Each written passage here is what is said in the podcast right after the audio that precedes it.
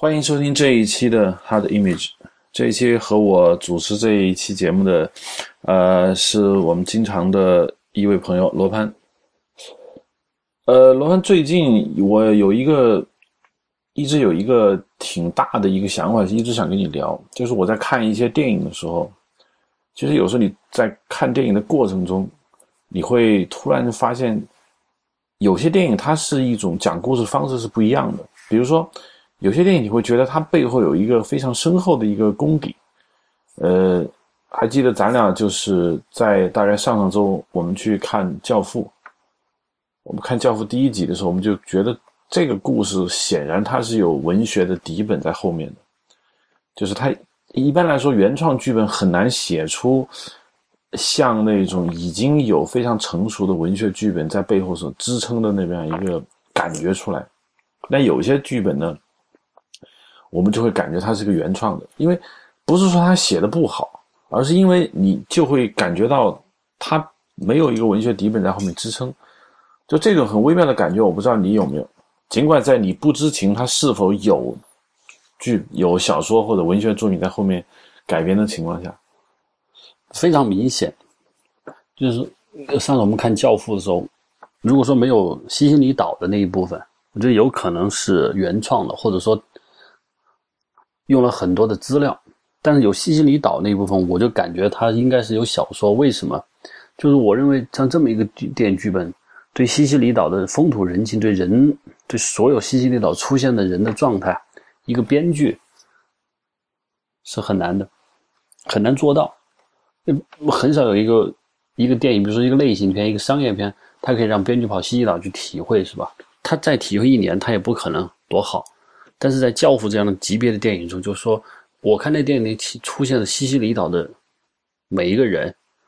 都好像是极丰富，但是呢，只用了很短的篇幅来表现他。我觉得他像是一个有强大的小说做后盾的一个剧本。就算是，当然我的感觉就是说，当然我们现在知道《教父》是改编自马里奥·普佐的那个《教父》的小说，但是有一些电影，我们对他的。来源故事来源我们并不是很清楚，但是我们依然能感受到这个剧本、这个电影的故讲故事方式似乎背后有一个文学作品在支撑，而这种文学作品所支撑的这种，对我来说仅仅是一种感觉，我很难总结出什么规规律，这是一种非常神秘的东西在里头。我不知道你是不是也有这种感觉？对，就我们比如说我，我刚才提到了，大概是零。零三年、零四年的时候，有一个当年奥斯卡有两个电影，就是争夺奥斯卡最佳影片，嗯，就是《断背山》和《撞车》这两部电影。当时几乎所有人都认为是《断背山》稳获最佳影片，而《撞车》就不，但结果《撞车》意外获奖，引起很多人愤愤不平。因为就大多数人看来，《断背山》的剧本的那个功底，剧本好，一定就远远超过了这个。撞车，所以呢，但是我现在我想，我其实我我并不知道《断背山》是小说改编的，我只是我刚查我才知道是本小说。但是毫无疑问，你要问我说《断背山》和撞车哪个是小说，哪个是原创剧本，我一定会认为《断背山》是小说，而撞车是原创剧本。是为什么的原因？就是因为《断背山》它覆盖的时间跨度非常长，它大概拍了大概是从六十年代。应该是六十年的那两年轻人，一直到他们老，中间至少隔了十几年吧。也就是说，他从六十年一直到八十年代，嗯，这么长时间的跨度，这的确是因为有一个很好的小说家花了很长的时间去写这部小说，一个编剧要把它编得那么好、那么真实，是很难的。况且，如果不是一个同性恋，这个不是同性恋的编剧要去写，我觉得是挺难的。嗯，相反，撞车就会觉得它是个发生在大概在两天，嗯。或者是三天之内的一个故事，它的从影片开始到结尾，它是一个非常的像舞台剧一样，就是三点式起承转合一直到爆头结束是非常非常的完整，多线结构，它每个构思的每个人物情节的那个结合点都是设计感非常强，即便我认为好，但我仍然觉得设计感是很强的，这我就觉得它必然是一个原创剧本，是不是可以稍微总结说？设计感不是很强，反而娓娓道来的东西像小说，而一个设计感很强、看上去经过精心架构的东西，特比较像原创剧本。对，嗯，比如说像《寒雪西林》，我在看这个电影的时候，嗯，我就感觉像小说改编的。虽然我我后来我感觉好像是小说改编的，嗯就是一个发生在如此偏僻、如此少数人群、如此这么长的一个故事，家的话，非小说家去编剧很难去够到这块地方去。嗯你说在一个日裔的美国人，在二战期间的遭灾难，还是阿拉斯加这么偏远地方，一定是有一些小说家写到了这个地方，而且被一些人看中。就编剧是很难，非常非常难去做到。就我自己总有种不能说总结，我的感觉是，像原创剧本的剧本，像原创剧本的一般的电影的特征是，故事比较完整，更像舞台，三幕式的，开始、高潮、结束，嗯，三幕式的。而小说的以小说为底的剧本，相对来说，它不是那么封闭式的结构，它所涉及的人物众多，而且这些人物是进出，是进就进，出就出，不会对出去的人进行太多的去说他，它就像是一个巨大的一个舞台，有来来往往的人一样，它显得更加深厚，纵向很多。它不仅是横向，它纵向非常非常大，而且它的情节设置点，尤其是到影片结束的时候，它所反映的东西更加深，嗯，更深一点。比如你不可能想象那个真实谎言是小小说改编的，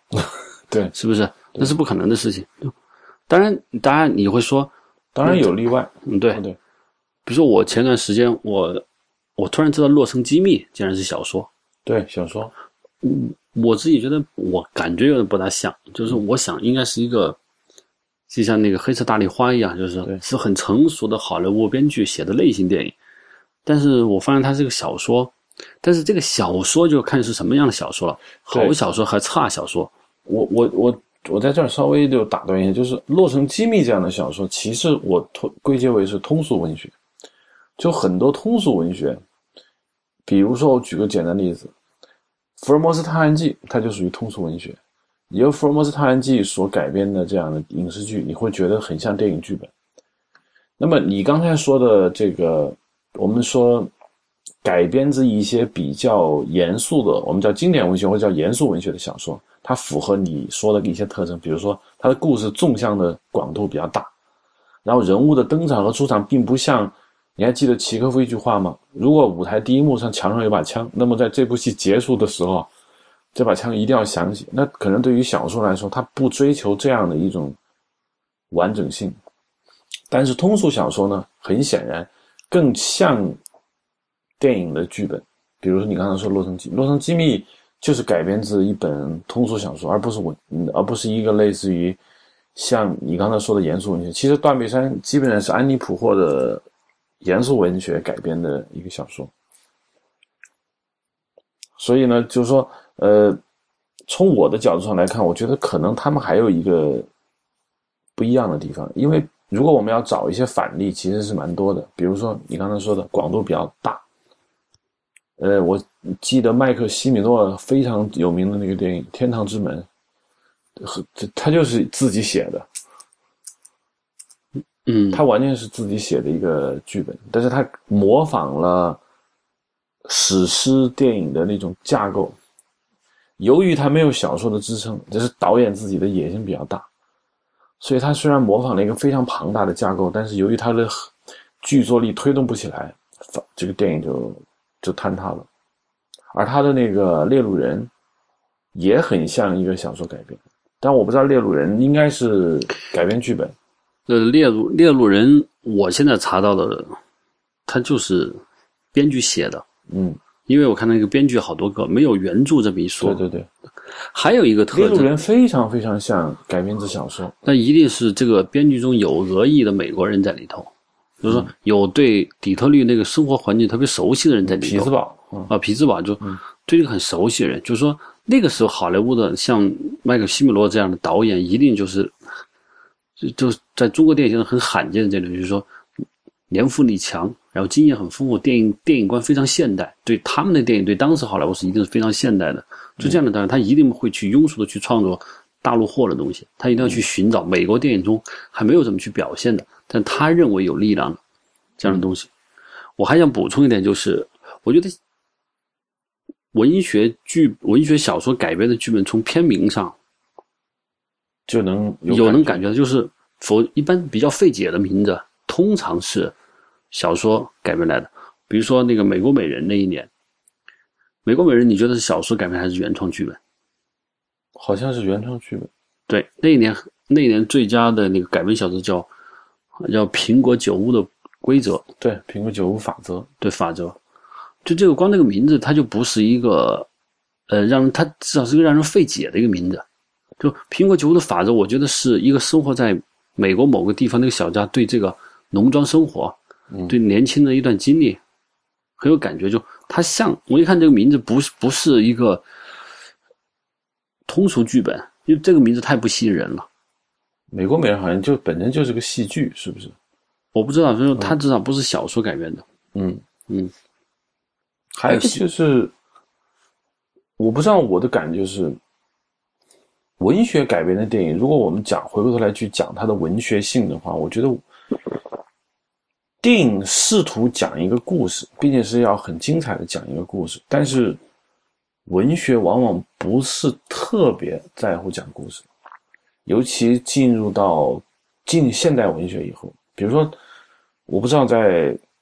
对于英语文学，我肯定不如汉语文学比较熟，尤其是在比如说你比如像莎士比亚那个时代。莎士比亚的文学地位不来自于他的小说，来自于他的戏剧。也就是在当那个年代的整个英语文学中，小说并不强的。但是，一旦开始有现代小说开始，那么小说讲故事的这样的一个功能就不断的被弱化。它小说的本质上并不是来讲故事的，它是以讲故事作为一个手段。我记得巴尔扎克讲过一句话，他用小说来写法国历史。我当时看《悲惨世界》的原著的时候，我就有一种感觉，就。我们现在知道《悲惨世界》的故事是通过了音乐剧的广泛推广，然后让受到了诬陷回来，然后收养了一个小女孩。但是在原著里面，冉阿让的历史非常的漫长。冉阿让去英国学玻璃，就在所有的改编里面完全不表现的这么一个戏剧情节，在原著小说里非常的长。那是因为雨果认为那一段法国人的历史，他有必要要记录下来。所以，我我们把这类的小说叫小说史，巴尔扎克、雨果，包括俄罗斯的托尔斯泰，其实他们都有一种把小说当历史书在写的这样一个功能。他认为他有必要去记录整个历史社会。嗯，还有一个就是我想被忽略掉的一个概念，就是小说本身是分很多种的。就比如说《黑鹰坠落》，我原来一直以为它是原创剧本。后来我才知道它是一个小说，就在这儿，像《黑鹰坠落》这样的小说，包括很多战地小说，是吧？对，它是很纪实性的小说，它甚至是可以说是个回忆录。但是像有些小说，像日瓦格医生，嗯，非常非常具有文学性的东西，呃，也是小说。我我觉得有个比较典型的例子，就是大卫里恩的他这几个电影中的小说类型是很不一样的。他最早成名作像。桂河大桥，我查了一下，是一个叫皮埃尔·布尔这个人写的一篇小说，原名也叫《桂河大桥》。他他这个小说，他本人是干什么？他本人就是他本人是法国地下抵抗运动的一个人。他曾经在菲律宾丛林中跟日军作过战，而且被日军俘虏过。而且他从日军战俘营给跑了，跑出来了，跑到了菲律宾，后来回到了法国，在报社工作。他就写了《桂河大桥》。你说桂河呢？基本上是他所所听所见，甚至是他一部分生活。你像这样的人，就一个普通的编剧，真的把一本日军的那个战俘营军官表现那么好，嗯，非编剧是编不出来的。一定是这个皮埃尔·布尔他本人遇到这么一个人。嗯但是严格意义上说，这个《桂河大桥》它应该算是一个回忆录的形式的小说，它的文学性显然不高。嗯，这是他大卫·林第一部成名作。然后他最后一部当然有反响，就是《印度之行》。《印度之行》的小说原小说虽然我没有看过，但是我看过不少的介绍，就说《印度之行》是一本严肃文学，福斯特的。对，福斯特小说，但福斯特是个非常有名的小说。他的他福斯特原则上应该算是个意识流派小说，就他的文学成就在英国文学是非常高的。就这两个小说的在文学界的位置完全不一样，也赋予了这两个大卫·里恩这两个电影从早期和末期这个在电影本体上的很大不一样。比如说，在这个《印度之行》里面，那个里面到底《印度之行》在拍什么？我觉得直到现在很多电影都没有超越它。他在拍什么？你在你我我就问你，你《印度之行》到底说了一个什么事情？它它一个表层的故事，就是一个一个英国贵妇人在一个山洞里面，对，就说白了是一个一个阿奇兹，一个印度的医生被诬告，然后恢恢复清白，对，这么一个简单的事实。然后呢，稍微往里分析点，大家会觉得是两种文化的对冲，是吧？白人文化和印度本土文化。但是福斯的小说绝对不是这么一个高度。福斯的小说实际上是指白人进了黑进了这个拉叫拉玛巴山洞进去以后，那个山洞的野性的呼唤、原始的东西、迷幻，它是它不管你是什么人，它都会产生的。那个叫 A 口这个东西，嗯，他说的是一种就是说一种文明到另一种文明的有文明中共通的东西，就是那个 A 口那个回声，嗯，它是这样的。它具备那么高深的一个东西，所以成成就了这个《印度之行》这部电影。甚至就是但大卫·李恩在我们在拍的时候，我能感觉到里头。但是当然，大卫为了电影化，他把一部分精力用到了就是英国和印度这两个文明之间对冲。但是仍然，我看《印度之行》，我认为从艺术成就，我认为远远高于《渭河大桥》。《为何大桥》很像一个通俗文学通俗的，但是很好看的一个电影。但是就是说。当然，大卫·李恩中间有一个电影《朱瓦格医生》，那是文学底子非常非常好的。那我那看那电影就不用说，嗯，就就没有人能写出这么好的故事。对，但是阿拉伯劳伦斯该怎么样去读读解？阿拉伯劳伦斯讲，我阿拉伯劳伦斯其实应该算是原创剧本。就是说，首先，这个劳伦斯这个人，劳伦斯这个人在英国的时候应该是家喻户晓，他的个人经历几乎是所有人都知道的。对，不像你去编。第二，他有智慧七柱这个半自传体的东西，就已经为这个阿罗老师这个剧本垫下很充实的基础。对，再加上大卫·李恩本人，他对这个英国贵族，他他的持有的那个状态，应该是英国主流社会精英派。我觉得他应该属于这么一种。对，它应该是原创剧本，但是它具有很好的历史资料，而不是文学底子。阿拉伯劳伦斯改，应该说并不是改编自。劳伦斯上校自己那本《智慧七柱》是，那那本书非常的庞杂，我翻过，它不像这样的一个阿拉伯劳伦斯的剧本这样清晰的去描写，并且阿拉伯劳伦斯的电影中表现了劳伦斯上校被土耳军抓起以后被强奸的这样一个事情，但是在《智慧七柱》里面，这这这个是没有写的。对，就是因为劳伦斯这个人的本身的经历，他很清楚，至少英国的陆军档案里头有。还有认识劳伦斯的人，都会大。也有美国记者写了他的一个事迹。就我我是想从大卫·李恩的他系列电影中讨论，叫《瑞安的女儿》，这个就是我。瑞安女儿应该是原创剧本。我看过一个纪录片，讲就是这个大卫·李恩在拍完他的《热瓦格医生》以后，他认为他已经到了一个创作上的一个很高的位置了，然后他想自己反映一下他想的东西，于是他就去旅行。他到了爱尔兰以后，他有种感觉，他就找了编剧。当时那个编剧叫什么名字忘了。嗯嗯，然后他们俩一起聊了这个事情，嗯，聊了这个故事，嗯，最后就拍了。一开始实际上是英国的制片方对这个故事并没有太感冒，但是由于大卫·李恩的名望，嗯，他们就拍了。但瑞安的女儿又在评论界受到了评价不高。当然是不是因为他的这个文学底子不够好？因为他以前的电影，包括他后面一部电影《印度之行》，嗯，都是在非常强大的文学功底和详尽的史实上，嗯，建立起来的。唯独这个电影是他自己想的。你其实我就说，跟迈克尔·西米洛《天堂之门》就很像，因为迈克尔·西米洛在《猎鹿人》获得巨大成功以后，我觉得他他可能跟你大卫·李恩想法就想法是差不多的。他觉得。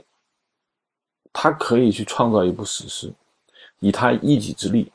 有的人可能成功了，但绝大部分人会失败。迈克尔·西米诺失败了，可能大卫·李恩在《Ryan's Daughter》，因为《Ryan's Daughter》很明显很像小说。你说那个苏爱尔兰北部那个穷山僻壤的一个一个女孩，还有几个外来者之间的这种关系，不像是一般由二流小说或者说通俗剧作家写出的呃剧本这样的一种格局。显然，就像你说，大卫里恩可能对自己的创作要求有有要求，他创造了一个史诗的东西，但是没有成功。对，你像那个，还有一些电影，我觉得不是小说改编的，更不可能想象的，《遮蔽的天空》。遮蔽天空是小说，嗯，小说是小说，《遮蔽的天空》这个小说，嗯，和另外一个电影《最后一个苏格兰王》，我一直以为《最后一个苏格兰王》是原创剧本，或者说至少根据阿明。嗯，这个乌干达独裁者，他的事情大家都知道，于是设计了英国一个记者，不，英国的一个医生过去，是吧？后来我政治类的似乎有小说底子会比较多，因为剧本编剧比较难写这样的东西。嗯，对。但是就后来我感觉最后一个苏格兰王这个名字本身就有点怪，就像小说，像小说，我觉得，嗯、对对。如果说就独裁者 dictator，就这这个是很大家很知道的。但是最后一个苏格兰王，后来我查了一下，他实际上是一个英国的一个卫报的一个高级编辑，写了一个同名小说。对至于他有没有人到乌干达去，我不知道。反正他是写了这本小说，然后然后拍成电影。那《遮蔽的天空》，我在看这个电影的时候，其实我我对这个片子以前完全不了解。你知道我看到哪儿？我觉得它像个小说改编的。我猜一下，嗯，呃，约翰马尔科夫奇跟他的老婆分开以后，老婆被一群阿拉伯人掳走，成为一个 阿拉伯酋长的后宫情妇。呃，对，但很这是太太晚了。更早的一个情节就是，他们刚到了那个非洲，就来了一个胖子，嗯，来了一个胖子跟他一起说，我就觉得这像是一个那个胖子跟他介绍了英这边的情况，是那个呃呃一个像外交官这样的一个角色的，呃，一个胖子，嗯，我说的是遮蔽的天空，对，我知道，嗯，这个胖子满是汉，跟着他的母亲来这骗吃骗喝的这么一个人，我觉得像是小说，就他就非常的明显。就至于这个小说感从哪来，我我不知道。就你没有读过英美小说文文学，你还是摸不准脉的。像我，我自己觉得我还读了很少很少一点，但我从这一点其中感觉，他就他这是常见的一种对西方文化有批判精神的文学家、小说家常用的手段，就是喋喋在非洲混吃混喝、喋喋不休的落魄贵族。这像毛毛姆的呃，对一些风格，这就是小说常用的一个，就他用这个方法，嗯，包括最早的《黑暗的心》这个小说里面也有这样的一个人，对，不英英语小说对于殖民地的描写经常是这样的一个写法，也，对，同样你看我我在我搜集了一下，就白种人特别爱拍非洲的电影，为什么？因为非洲，非洲的电影首先具备异域和浪漫气息，同时带着反思，而恰好是这样的故事中小说特别多，我就明白了一个道理，就是对这种一个文化在非洲这种文明中，用黑色衬托了白色，白色文明就特别容易反思自己，特别容易，因为是不是白色文明在白色的背景，就欧洲就没那么明显，它放到黑非洲它就很明显，它在黑色上看出了白色的虚弱，白色的虚伪，进行反思，这是特别诞生了很多很多，尤其二十世纪左右的文学就很多很多，所以说我看大多数反映非洲的电影一般都是小说改编的，除了我们特别。美国的商业片大家都说很很明显，暗夜幽灵之类的，啊，真的不是，那可能是真实事件。大多数我们知道都是小说改编的，就对，你觉得可能我需要这么总结一下，不知道你觉得对不对？就是说，虽你看政治类的或者说历史类的改编的小说，是因为对于小说来说，呃，文学文学作品中的人物是活在历史中的，而电影剧本中的人物是活在故事中。也就是说，没有那个故事，这个人物是是不存在的。而对于小说来说，没有这个故事，这个人是照样存在的。比如说，你就说，我们说走出非洲，或者你刚才提到的，包括我以前看的毛毛姆的一些小说，他不需要故事，因为他以他以写人物为主，这些人物完完整整的活在这个例子中。我不是说这些人物是真实存在的，他这些人物也可能是虚构的，但他一定是经过了某些素材的这种提炼。比如我上次我一直不知道的那个不朽的园丁，原来是很著名的一本小说改的，我以为是一个谍战一个剧本。那后来我就发现，写这个小说的人，他首先是对人物感兴趣，或者对于这一段历史感兴趣。他并不是首先说啊，我有一个很好的故事，我要把它写出来，那他就写了这个小说。但是对于电影来说，完全是我必须有个故事，我才我才值得我动笔去写。那么我这个故事需要哪些人物呢？我就设置哪些人。嗯，所以人物只活在故事中，而不是活在历史中。你看《走出非洲》和那个《血传》这两篇的，当然，再傻人都知道，《走出非洲》一定是文学本的，《血传》是现场剧本，是原创剧本。那但是说到具体上的哪一点？我觉得有两两，同样是一个男人死在了非洲。就我看到走出非洲，我第一次看到看到片尾的时候，那个女人自言自语说：“呃，男的死了以后，两两头雄狮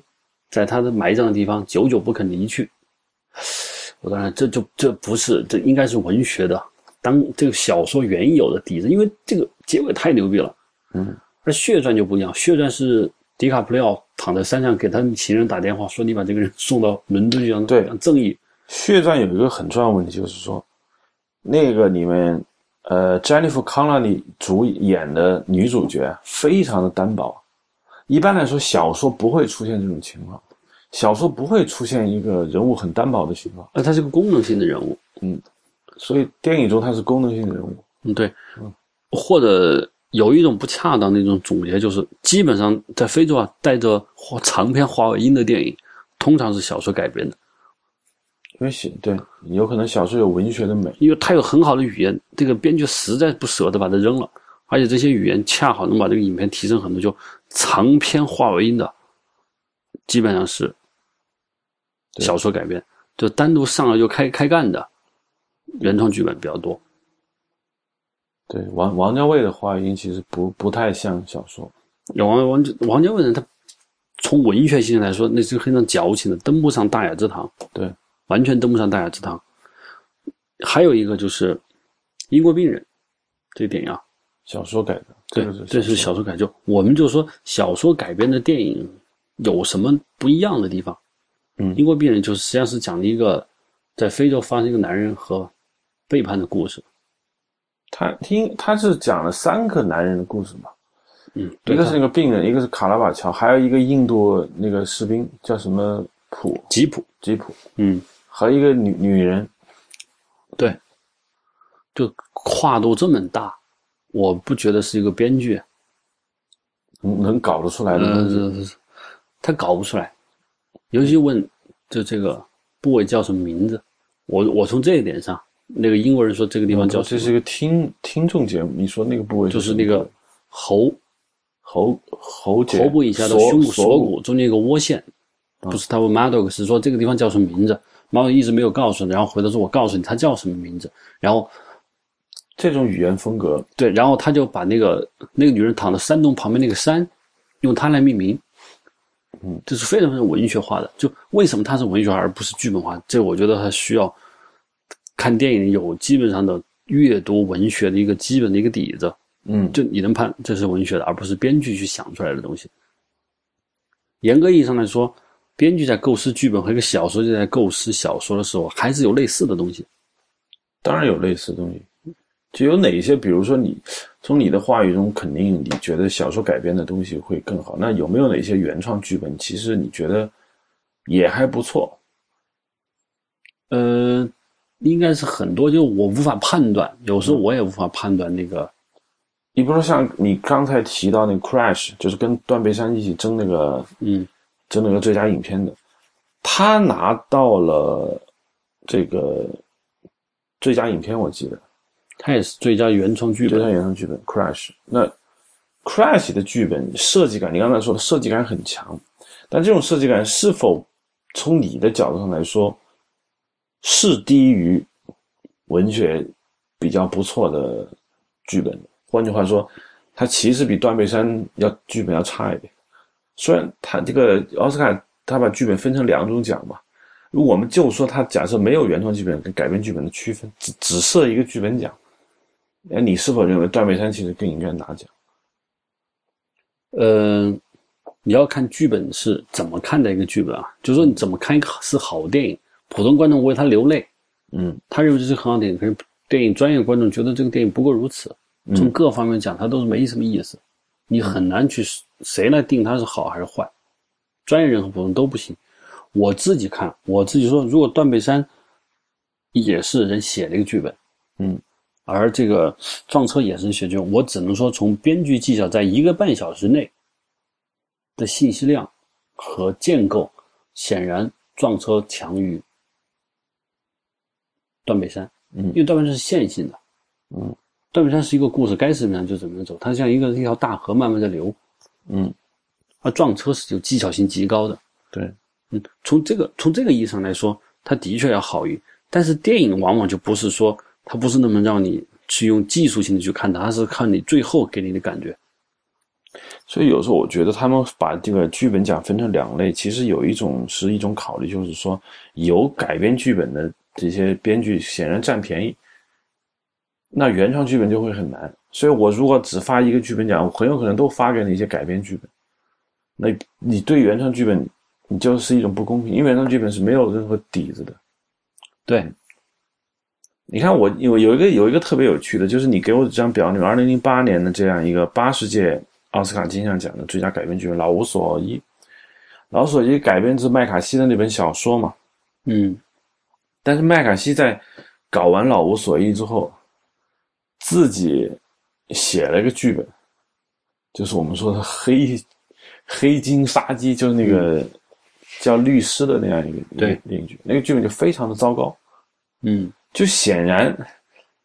老无所依》改编成剧本以后，看上去非常有意思，并且功显得功力很强。但麦卡锡自己亲自操刀搞出个剧本出来以后就不行了。这很很很容易解释，就是电影它有它自己的规律。就你不是说了，希区柯克说二流小说可以改成优秀电影，一流小说就不一定肯定是优秀电影了，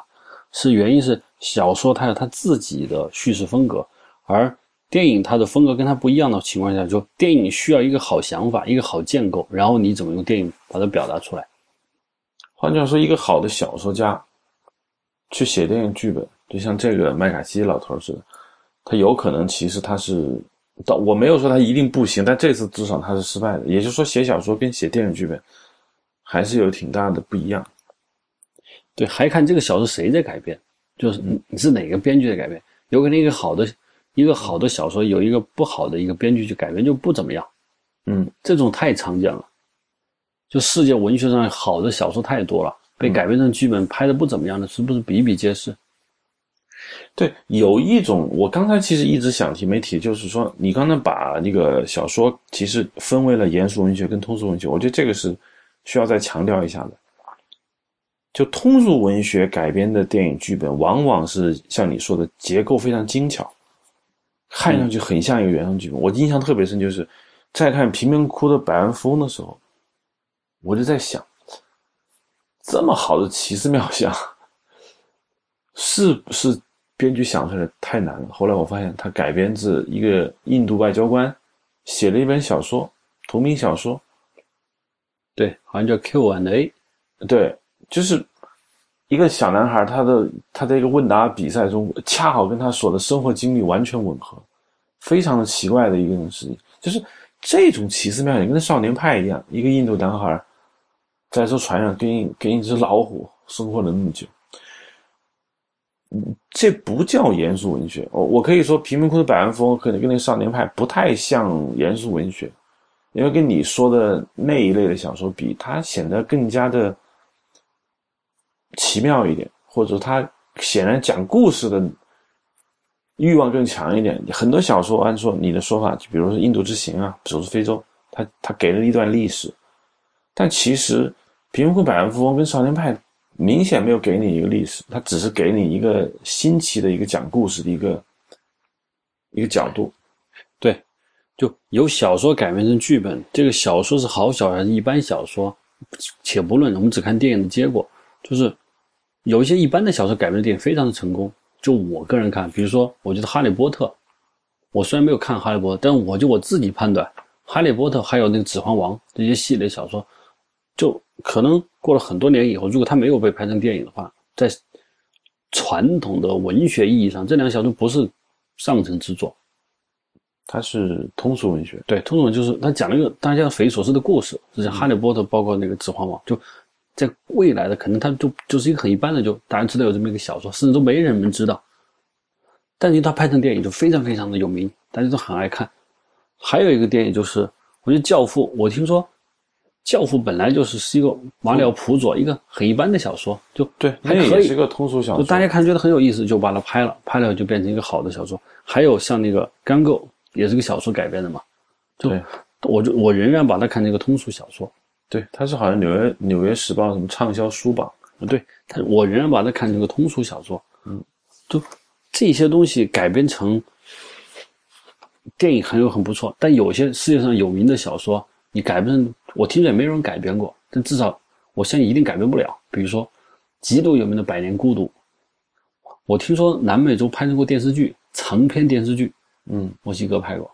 就完全没有影响，也没有任何人试图想去改编博尔豪斯的电影小说，《百年孤独》肯定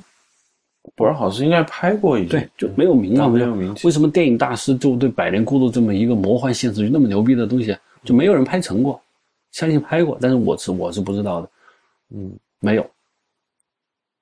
还有那个，比如说二十世纪初几个特别有名的小说，我的名叫红，嗯，还有那个《荒原狼》荒原狼不是一一部诗，诗集，算是文学作品嘛。对当然还很很多因为它那个红宝的缺乏故事性，那红宝的礼物，包括它故事性，我们知道的那个诺贝尔文学奖获得者写的那些小说，嗯，都没有改成电影，因为它太难了。你要改编成电影，就是很难很难的事情。君斯格拉特不是刚去世吗？嗯，他的《铁皮鼓》被改编成电影还很成功，斯隆多夫导演的。对，嗯，少，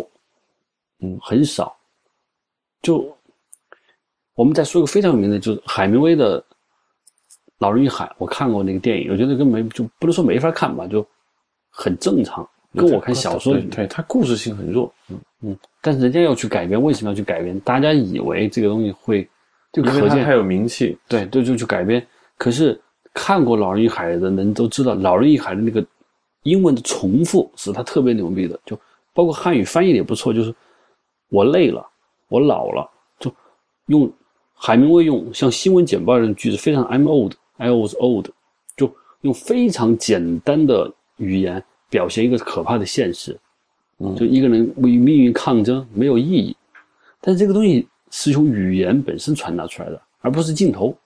所以说那个电影改编成电影，我就能我就看不到这一点，尤其是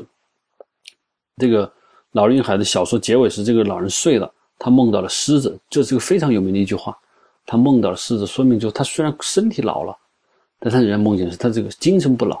你说这怎么拍成电影？这就拍一个狮子不就行就了？那是睡觉推向他，然后一个一个狮子在行动，就他我他肯定是不如这个小说高度浓缩化的。所以可能就是说，有一部分的电影，他不会取用小说的故事情节，他只会把小说的意念和意境和故事的主旨翻出来。比如像康，呃，康拉德，约瑟·康拉德的小说《黑暗的心》，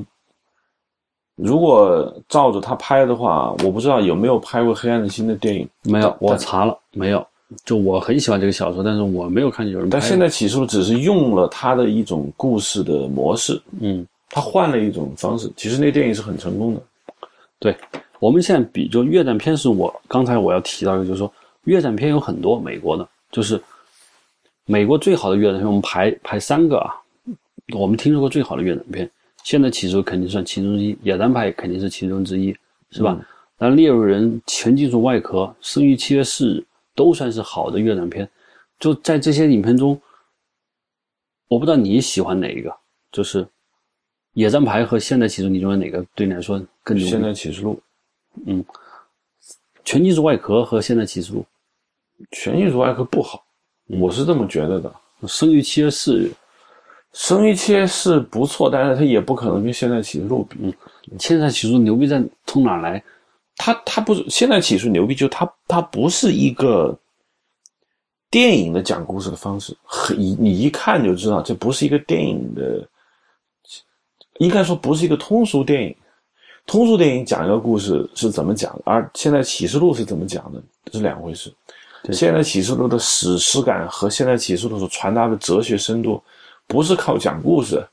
搞出来的。对，野战牌讲的是战争对人性的扭曲，这是他，我就大家一般认为就就到头了。但现在其实并不是拍的战争对人性的扭曲，现在其实拍的，现在启示录拍的其实是探索人内心黑暗的所在从哪里来的。就是那个发疯的科子上校，对，就文明强大以后内心的虚弱和黑暗从何而来？去探索它。当你了解以后，你有什么办法改变他们？没有办法改变。就他没有那个战争，他当然是成立的，所以他就超越了这个越战本身。这就是他我我感觉现代起初为什么好的原因。那战争片的小说改编的，我觉得现代起初是一个很好的一个例子。就你基本上。那我不觉得哪个后来的越战片都没有形成这么高的一个高度，是因为可能没有那么好的小说，包括写越战很难有好小说，是不是？因为那文学都没有去参加过战争，你不可能去编一个小故事去。嗯，小说家写战争不太容易写，就是因为战场上很计时。然后战场上小说存活的东西比较少，并且尤其是二战之后解构主义盛行，一战就会，你看海明威的很多小说，比如《上中为谁而鸣》也拍过。应该说海明威有他的战争，对于战争的那种创作是他亲自参与了才能写，那这个要求就比较高，因为小说家不太说人人都能够参与战争。美国有一个电影，比如九六年有两个很有名的战争片。一个是拯救大兵瑞恩，一个是《细细的红线》。《细细红线》就是小说，詹姆斯写的《细细的红线》原名小说。我当时看的时候，我就觉得这个小说改的，它也不像《Saving Private Ryan》就是标准的故事。嗯，他在故事中讲述了一些意义，而小说改编成电影其实是反过来，是在意义中有有勉强可以琢磨的一个故事。对。细细的红线就是由小说改编成了一个战争片，就这个作者他参与了二战，他根据他的回忆录写了。他其实这个小说只是写了在瓜岛战役中他和他的连队的一些经历，但是我我没有看过原小说啊，但是我看了电影，就是这个泰伦斯·马利克可能从这个小说中找到了他想要的东西，他进行大量的改编。嗯，你看那个小说中，连长跟士兵说。我就是你们的父亲，谁上司就是你们的母亲。我对我觉得这个语言是小说来的，这一定是这个作者在部队里待过。编剧不太能写出这样的一个，呃，对，有可能可能会写出来。他可能看了别人的小说，他被用了，这是很有可能的。就是，但这个我当时感觉像是非常非常像。对。我记得有一次咱们一起看《神秘河》的时候，你跟我讲说这是一部美国人的电影，然后我当时觉得《神秘河》绝对是小说改编。后来我一查，果然是小说。嗯，但就是以我我我最后在这个这次节目在结束的时候，其实我们最后讨论的就是这种神秘感是否存在。你指哪方面的神秘感？就是你会比如说我刚才总结小说改编的电影和原创故事的电影。有一种区分，就是我的区分就在于，就是说，原创更多的是在讲故事，意义、人物是附着于故事之上的。小说改编制的电影是是更重要的是人物和历史和含义，而故事是附着于这两个元素之上的。所以这两个正好是倒过来的一个关系。你刚才说的神秘感，我是这么感觉到。小说当然是优秀的小说。好的小说，好的小说，它是一个非常非常庞大，像一个群山，一座大山，改编成电影或只是给了一个窗户，让人能看啊，这个里山里头是什么？就它的神秘感在于你看不到全貌，就像雾中的一棵松树，你能看见它，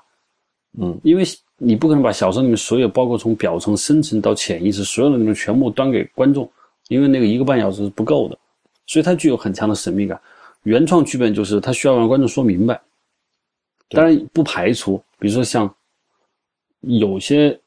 可能有，比如说《二零零八年太空》，我觉得不像个小说，应该是原创的剧本。有小说，那我个不知道了。嗯，阿瑟·克拉克的小说，嗯但那个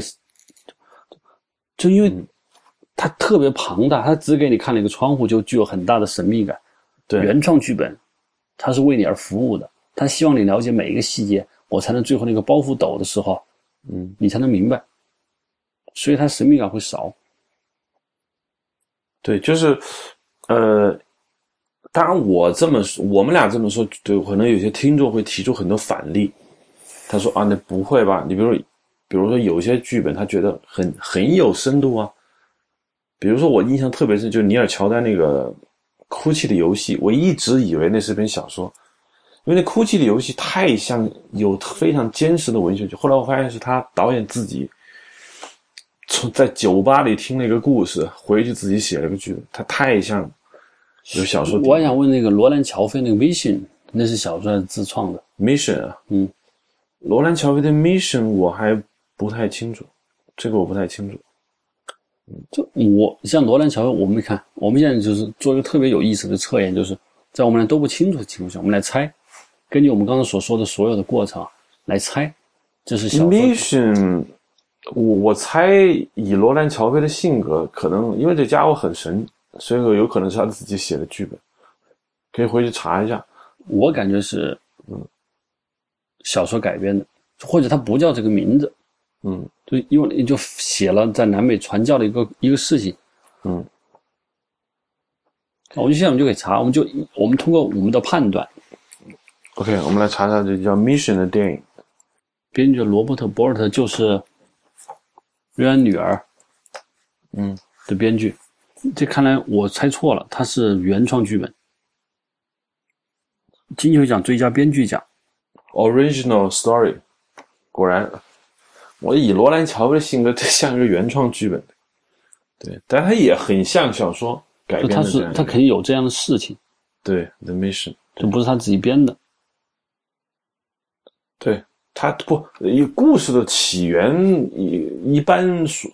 都会有一个起源。它不是说就是完全空想出来的，嗯，但是对，但是它是个原创剧本。最后摩西干战士呢？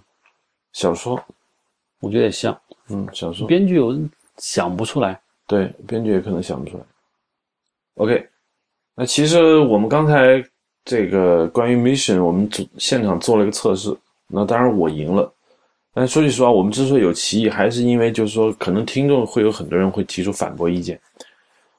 所以啊，你们觉得啊，某些电影一看这个一提一看很机巧于故事，很机关算尽，往往都是原创。那小说可能是云山雾罩的冰山一角，很显得很庞大。那有些东西其实是原创剧本，但我们会误认为小说。比如像《Mission》，那么有一个有趣的例子，其实是《与狼共舞》。《与狼共舞》，我们请听众朋友猜一下，它是改编自有原著小说还是有剧本？OK，我我觉得大多数人会猜错，对，就你觉得大多数人会猜出什么？至少我自己认为它是一个小说改编的，嗯，我觉得它是小说改编的，因为那个在在那个片中一开始那个人，这个上对，他和这一帮苏族人最后撤了，嗯，我感觉这个这么宏大，嗯，这么宏大的一个历史。嗯，不像是编剧写的，就我这直觉啊，没问题。嗯，我觉得像是一个小说改编，就是说他一定对印第安历史这段历史非常非常了解，写了一个小说，然后通过改编，包括斗牛，包括就是猎杀野牛，包括影片一开始这个人要把腿给锯了，他不愿意锯，他准备试图自杀这一个。但是实际上我们查了以后，它是一个非常有趣的一个案子，就是说这个小。它实际上是一个剧本变成小说，然后又变成剧本的过程。嗯，它是《与狼共舞》曾经写作于一九八六年，一开始是个剧本。迈克尔叫布雷克，迈克尔布雷克，他写的一个剧本，他非常想投拍，他可能对印第安题材非常非常好。结果当时这个题材是在美国是根本没有人看的，因为西部片早就快死掉了。对，好，然后就他偶然就遇上了男演员凯文科斯特纳，凯文科斯特纳看完以后非常觉得有意思。但是凯文科斯特纳当时名气没有那么大，他就跟他说：“你要想能拍，你就得写成小说，小说有名气了，对我们再来拍。”于是这个人就，编剧他就从好莱坞搬回自己老家，就写成那本小说，名字还是一样的。写完以后，仍然被各种出版商所拒绝，没人出版这个小说，没人看，因为它太不像大家所希望的印第安小说，是充满了枪战、打斗和猎奇，没有。但是，还是通过他的努力，包括凯文·科森他本人的一些影响力，出版了一个简装版。简装版一出来以后，没有太大的影响，只是大家知道有这个小说。于是凯文立刻购买了这个小说的改编权。于是，然后说你重新写成剧本，就根据他写成的小说再改编成剧本。这两个剧本之间有一些差差异性，主要是凯文·科斯纳他把自己的概念跟电影有关就改成剧本之后，拍成了一个电影，成了非常有名的东西。对其实这个跟现在中国人，我觉得跟我们未来要走的路蛮像的。就是你要是剧本不怎么样，先写成小说，在网络上红了以后，有了一定的粉丝之后，你再把它改成剧本。对，刚才我们没有提到网络小说，中国现在特有的这个现象就是网络小说。就我们从刚才谈论，大家会误以为说，小说改编的剧本一定好于原创剧本，会有这么一个。误解误解，就实际上通常这个现象会更明显一些，就是它会至少有个底子。但在中国现在就是，中国现在电影一个很明显就是原创剧本非常非常的少，极少，百分之八九十大家都是改编剧本，但也不是改编什么小说，因为中国没好小说，于是从网络改编很多网络小说剧本，严格意义上这也算小说改编。但是网络小说改编的东西，就剧本的文学程度、深度、广度都非常非常的糟糕。对这个话题，我在上一期谈松本清张的时候就讲过。当时那个城市就跟我说，中国的网络小说连最基本的通俗文学最最最最低的标准都没够上，所以他从严格意义上，他们不算小说，他们他们只能不知道怎么形容。就通俗文学其实是有门槛的，你通俗文学也要写得好也不容易。而现在网络小说家的作者，基本属于就高中。作文应该是一个好的记叙文，对，嗯，所以它不能算我们这个话题中的小说改编电影。我们首先说好小说改编电影，烂小说改编电影，我们这个话题自然就不聊了。而中国的网络小说当然不会太好，当然可能听众中又有很很多人会说，中国的网络小说也有很好的，比如某某某某某某某的小说，但是我不认为中国的网络小说在世界文学史上有。有任何地位，可能未来会有。嗯，现在是肯定是不行，没有。我虽然喜欢看小说，但是我仍然觉得，电影要想走得更好，还是要有它原创剧本。对，原创剧本，就原创剧本是电影能生命力旺盛的主要东西。因为文学小说的创作远远慢于电影，一部小说花很长时间写出来，但电影是每天要生产的。你不一定去找文学剧本去写的话，只会这个电影的创作的能量越来越低，嗯，越来越低。所以说，原创剧本仍然是电影前进的方向。我更期待有好的原创剧本，而不是去靠小说改编。其实靠小说改编是电影电影剧本走向的一个，它是一个图选择，但绝对不是救命药。好，OK，那好，那这一期的 Hard Image 我们就聊到这儿。我们这些 Hard Image 已经不在荔枝上播出，那么我们现在新的地址是那个 Hard Image dot Pro，这个网址会直接导流到 IPN 点 LI 这个网址上，那么大家可以在那里订阅我们的影像，同时大家使用第三方客户端软件来收听影像，只用重新搜索即可，啊，不需要关心这个网址。那我们在新浪微博和微信公众号上面都叫“阴影像”，在 Twitter 上叫 “Hard Image”。谢谢收听。